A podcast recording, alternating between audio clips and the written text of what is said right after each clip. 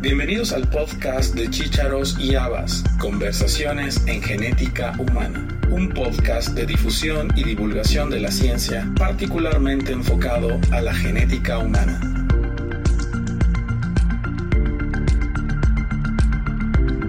Bienvenidos al episodio de final de temporada en el que cerramos con broche de oro el mes de las enfermedades raras, teniendo como invitado al doctor Roberto Giuliani. El doctor Giuliani es médico genetista con especialización en enfermedades metabólicas hereditarias. Es profesor titular del Departamento de Genética de la Universidad Federal de Río Grande do Sul.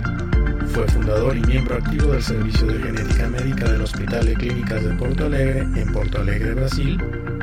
Es editor en jefe del Journal of Inborn Errors of Metabolism and Screening presidente de la Escuela Latinoamericana de Genética Humana y Médica y miembro de la Academia Brasileña de Ciencias, entre otras muchas actividades. En este episodio charlamos con el Dr. Giuliani sobre la Escuela Latinoamericana de Genética Humana y Médica y sobre el proyecto Casa de los Raros, un centro de atención integral y capacitación en enfermedades raras construido en la ciudad de Porto Alegre a través de una alianza entre el Instituto Genética para Todos y Casa Hunter, dos organizaciones de la sociedad civil brasileña que desarrollan proyectos en el área de las enfermedades raras. Ok, entonces hoy es 8 de febrero del año 2024, estamos grabando para el podcast de Chicharos y Habas, Conversaciones en Genética Humana, y hoy estoy muy contento porque tenemos al doctor Roberto Giuliani, para platicar de algunos proyectos interesantes que se están desarrollando en Brasil. El doctor Giuliani no necesita presentación, es un experto mundial en mucopolisacaridosis, es médico genetista, toda su trayectoria la ha desarrollado en Brasil, en Porto Alegre, en el Hospital de Clínicas de Porto Alegre de la Universidad Federal Río Grande del Sur. Doctor Giuliani, un gusto tenerte aquí. Uh, un placer estar contigo y hablar sobre las cosas de relacionadas con la genética médica y la educación en Latinoamérica. Vamos a... Muy bien. Me gustaría que empecemos hablando de lo que es la Escuela Latinoamericana de Genética Humana, porque creo que es un referente importante para nuestra región en relación a la educación médica continua y a la actualización de médicos en formación. ¿Es así? Sí, la Escuela Latinoamericana de Genética, llamamos de Genética Humana y Médica, porque eh, é um curso de uma semana, um curso intensivo. Estamos todos em um hotel, aislados, e aí buscamos a gente jovem, com, que esteja, podem ser médicos residentes, médicos uh, que se receberam há, há pouco tempo, ou também jovens investigadores, alunos de pós-grado, interessados em em genética e suas aplicações na área da saúde. Por isso chamamos humana e médica. E começamos o curso com a parte mais básica da genética, da genética humana, e pouco a pouco se vai progredindo para as eh, enfermedades, as terapias, e não deixamos também de falar sobre os aspectos éticos, né, que las implicaciones éticas que tiene la genética. Y hacemos eso de una manera que tenemos actividades teóricas como clases, pero tenemos también actividades eh, prácticas y, y, un poco más de ejercicios y oficinas y, y es un algo, pienso, una experiencia muy interesante. Tú fuiste fundador de esta escuela cuando fuiste presidente de la Red Latinoamericana de Genética Humana, de 2003 a 2005, y la escuela nació en 2005. 2005. Está ya por cumplir 20 años. Exactamente. ¿Ininterrumpidos o ha habido eh, algunos años en que no se ha realizado? Imagino la pandemia ha sido un factor importante. Sí, empezamos con esta idea cuando yo fui el presidente de la RELAC, eh, de la Red Latinoamericana de Genética Humana, de hacer uh, una, un curso para los latinoamericanos e sempre foi um reto e estava José Maria Cantu muito involucrado com essa com essa ideia não conseguiu hacerlo uh, quando era presidente pero quando eu me passou para que eu fosse o presidente conseguimos hacerlo primeiro em 2005 e lo hicimos hacemos todos los años. Claro que en la pandemia tuvimos la limitación de hacerlo de forma presencial, pero eh, aún así lo hacemos, hacemos de forma virtual, no es la misma cosa. Y así que se terminó la pandemia, empezamos a, de nuevo el curso uh, presencial.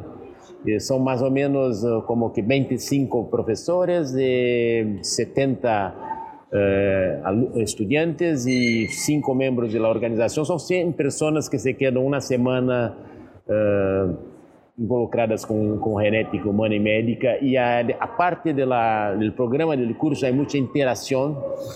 Y, y, tengo así una satisfacción muy grande porque muchos estudios colaborativos se nacieron en LAG, de red, redes de colaboración que fueron siendo establecidas poco a poco, porque la, los profesores vienen de América del Norte, Europa y muchos de América Latina y se establecen esas conexiones y programas de colaboración que ha sido muy, muy gratificante.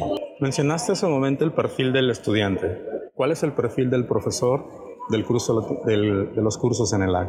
El profesor del AG es uno que se de, puede dedicar uh, una semana de su tiempo por año para, para este curso Uh, isso lo faz sem, sem receber um honorário, é algo uma, uma contribuição voluntária, assim que são, e que está de alguma maneira comprometido com Latinoamérica, assim, mesmo que seja em Europa ou, ou Estados Unidos ou outro sítio que esteja comprometido com la com Latinoamérica, com o desenvolvimento da genética uh, especialmente nas aplicações em la salud latino-americano. Excelente.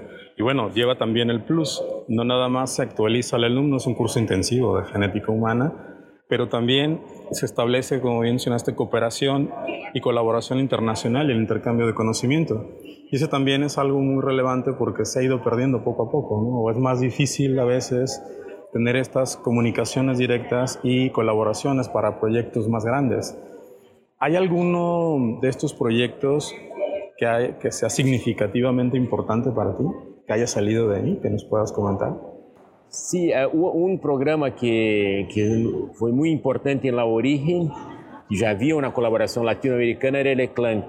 Né? El ECLANC Eduardo Castilhas, um dos fundadores de, de ELAG, junto com José Maria Cantú, com Vitor Pensachada, que pessoas que são importantes para, a, para a genética e que trouxeram muitas, han traído muitas uh, contribuições, mas existem coisas que nasceram em em ELAG, em ELAG eh, a, a, certo ponto nos dimos conta que necessitava haver uma colaboração eh, la parte de genômica eh, para desenvolver a genômica da Latinoamérica e aí entra o grupo de Barcelona muy fuerte que, que está orientando y haciendo y tiene ya a partir de ELAG se crearon otras oportunidades de colaboración y hoy hay muchos de esos profesores de ELAG que tienen otros, otros uh, proyectos, proyectos eh, fuera de ELAG, pero de alguna manera se nacieron en ELAG.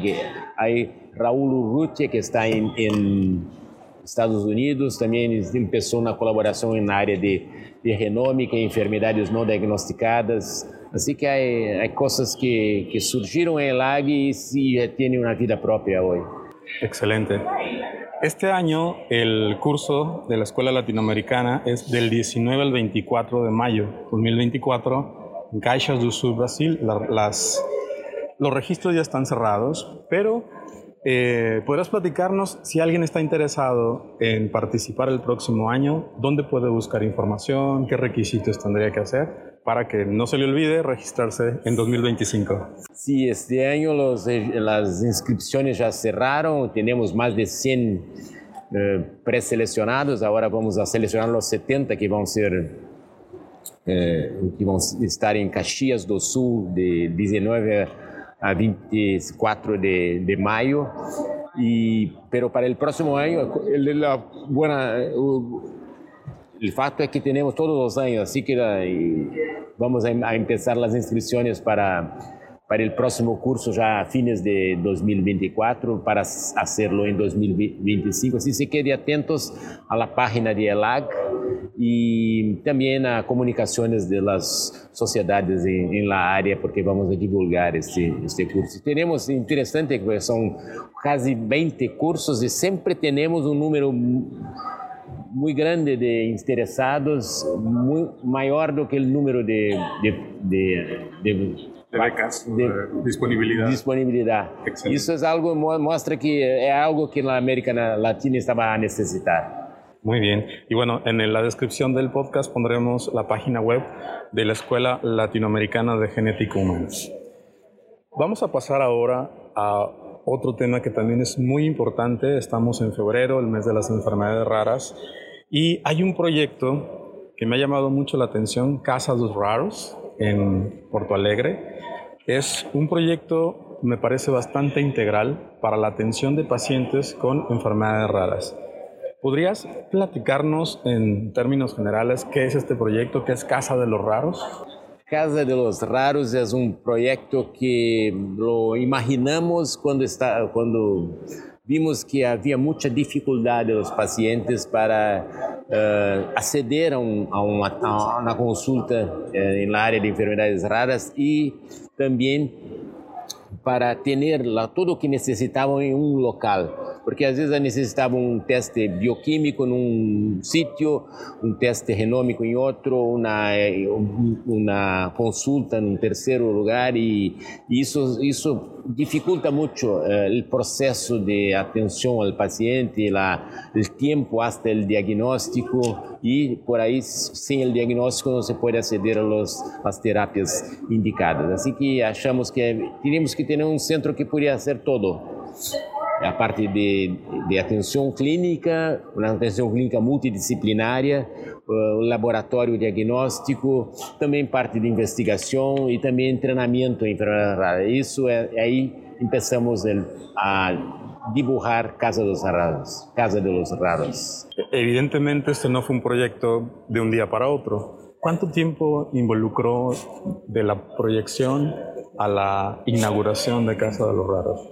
Não, foi, não, foram, não, não foi muito, muito tempo. Começamos ele, uh, a pensar nisso em 2017, são, são seis anos. Uh, a construção do edifício se começou em 2020 e pensávamos em que ia nos tomar dois anos, mas com a pandemia acabou tomando três. E a, no Dia Mundial das Enfermidades Raras de 2023 inauguramos o centro. Y tomando en cuenta la necesidad que tiene la población para la atención de enfermedades raras, pero también lo difícil que es conseguir em, el apoyo para mantenerlo, ¿cómo, cómo, se, ¿cómo hacer autosustentable un proyecto como estos que debe ser replicado en otros lugares, no nada más en Brasil?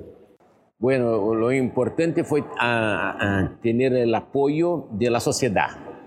Eso significa que pessoas da sociedade civil, como empresários, como políticos, como membros do parlamento, entenderam, entenderam que era necessário e se associaram aos profissionais de saúde e buscamos também apoio em, em companhias privadas que veem que é algo importante para Assim que essa associação de, las, de vários segmentos da sociedade dá, pode dar suporte para, para este centro. E agora para a operação da Casa dos Raros, buscamos a, apoio em convênios com o Estado, com o Serviço de Saúde, com laboratórios, eh, com seguros privados e com todo para mobilizar uh, a sociedade e ter este, este centro em, em funcionamento e uma capacidade de operação uh, razonável para, para conseguir hacer a lo que se propone, que es atender a los pacientes con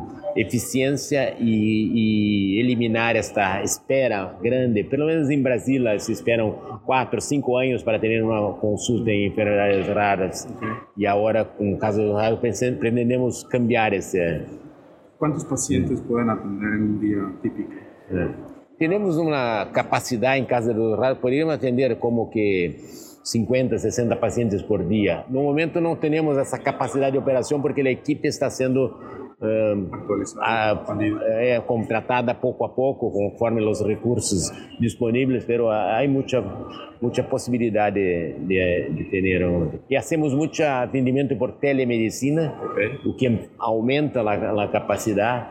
Utilizamos muitos testes diagnósticos que podem ser feitos por, muestras que são remetidas ao laboratório, também uh, contribuem. Assim que um busca mucho la eficiencia de, del proyecto como un todo, con telemedicina, muestras que vienen por correo y también por testes genómicos que nos dan respuestas rápidas y muy completas. Excelente. ¿Y está abierto a toda la población en Brasil o solamente pacientes sin seguridad social o cómo funciona?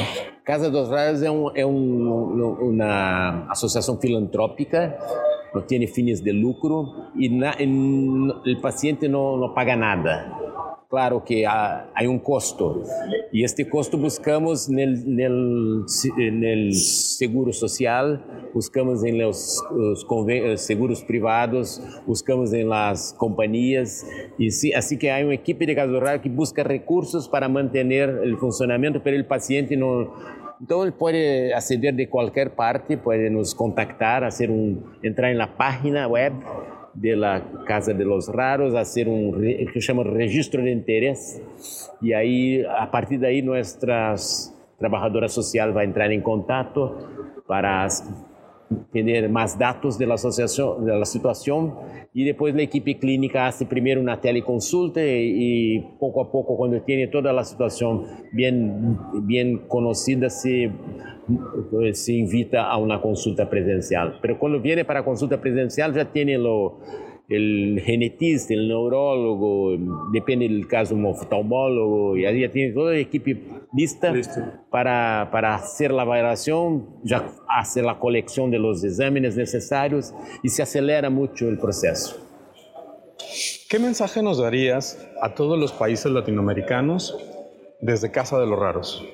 Eh, la mensaje es que es necesario trabajar en, conjunto eh, no, no, podemos trabajar solo los genetistas, solo eh, la, la, industria o las asociaciones de pacientes. Es necesario que todos esos trabajen en conjunto. Las asociaciones de pacientes son muy importantes para hacer la conexión con, el gobierno, con, lo, con las, los miembros de la sociedad y, y los profesionales de salud involucrados, no solo, no solo genetistas, pero muchos otros involucrados con enfermedades raras, eh, deben trabajar en, conjunto y buscar los apoyos. Yo pienso que hay mucha sensibilidad para la situación de enfermedades raras, pero hay que conectar esos protagonistas y eso, eso es algo que yo sugiero que que todos los busquen, essa, involucrar los diferentes segmentos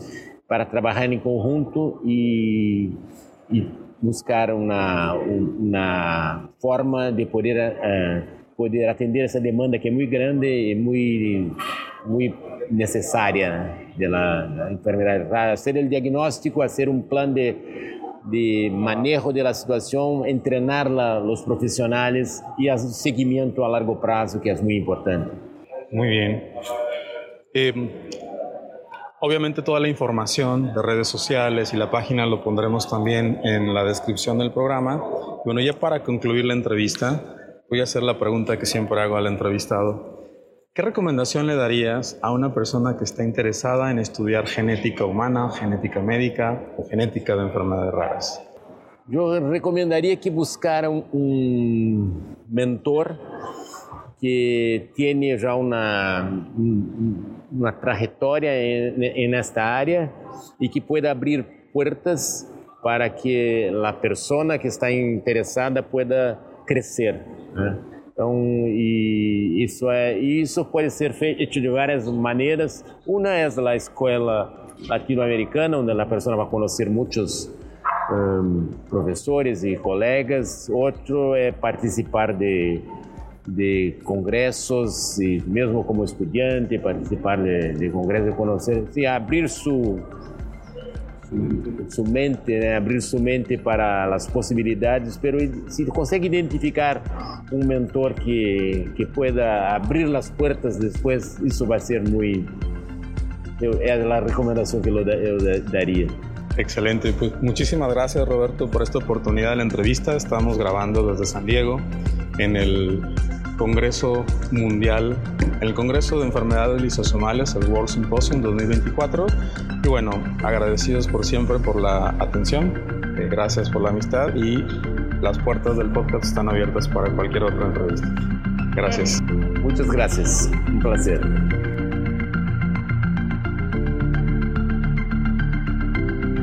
Gracias por haber escuchado este episodio del podcast de Chícharos y Habas, Conversaciones en Genética Humana. Te esperamos la próxima semana con un nuevo episodio y te invitamos a que te suscribas gratuitamente en cualquiera de nuestras plataformas. Estamos en Acast, iTunes, Spotify, Google Podcast y Amazon Music. Y síguenos también en nuestra cuenta de Twitter, arroba chicharos y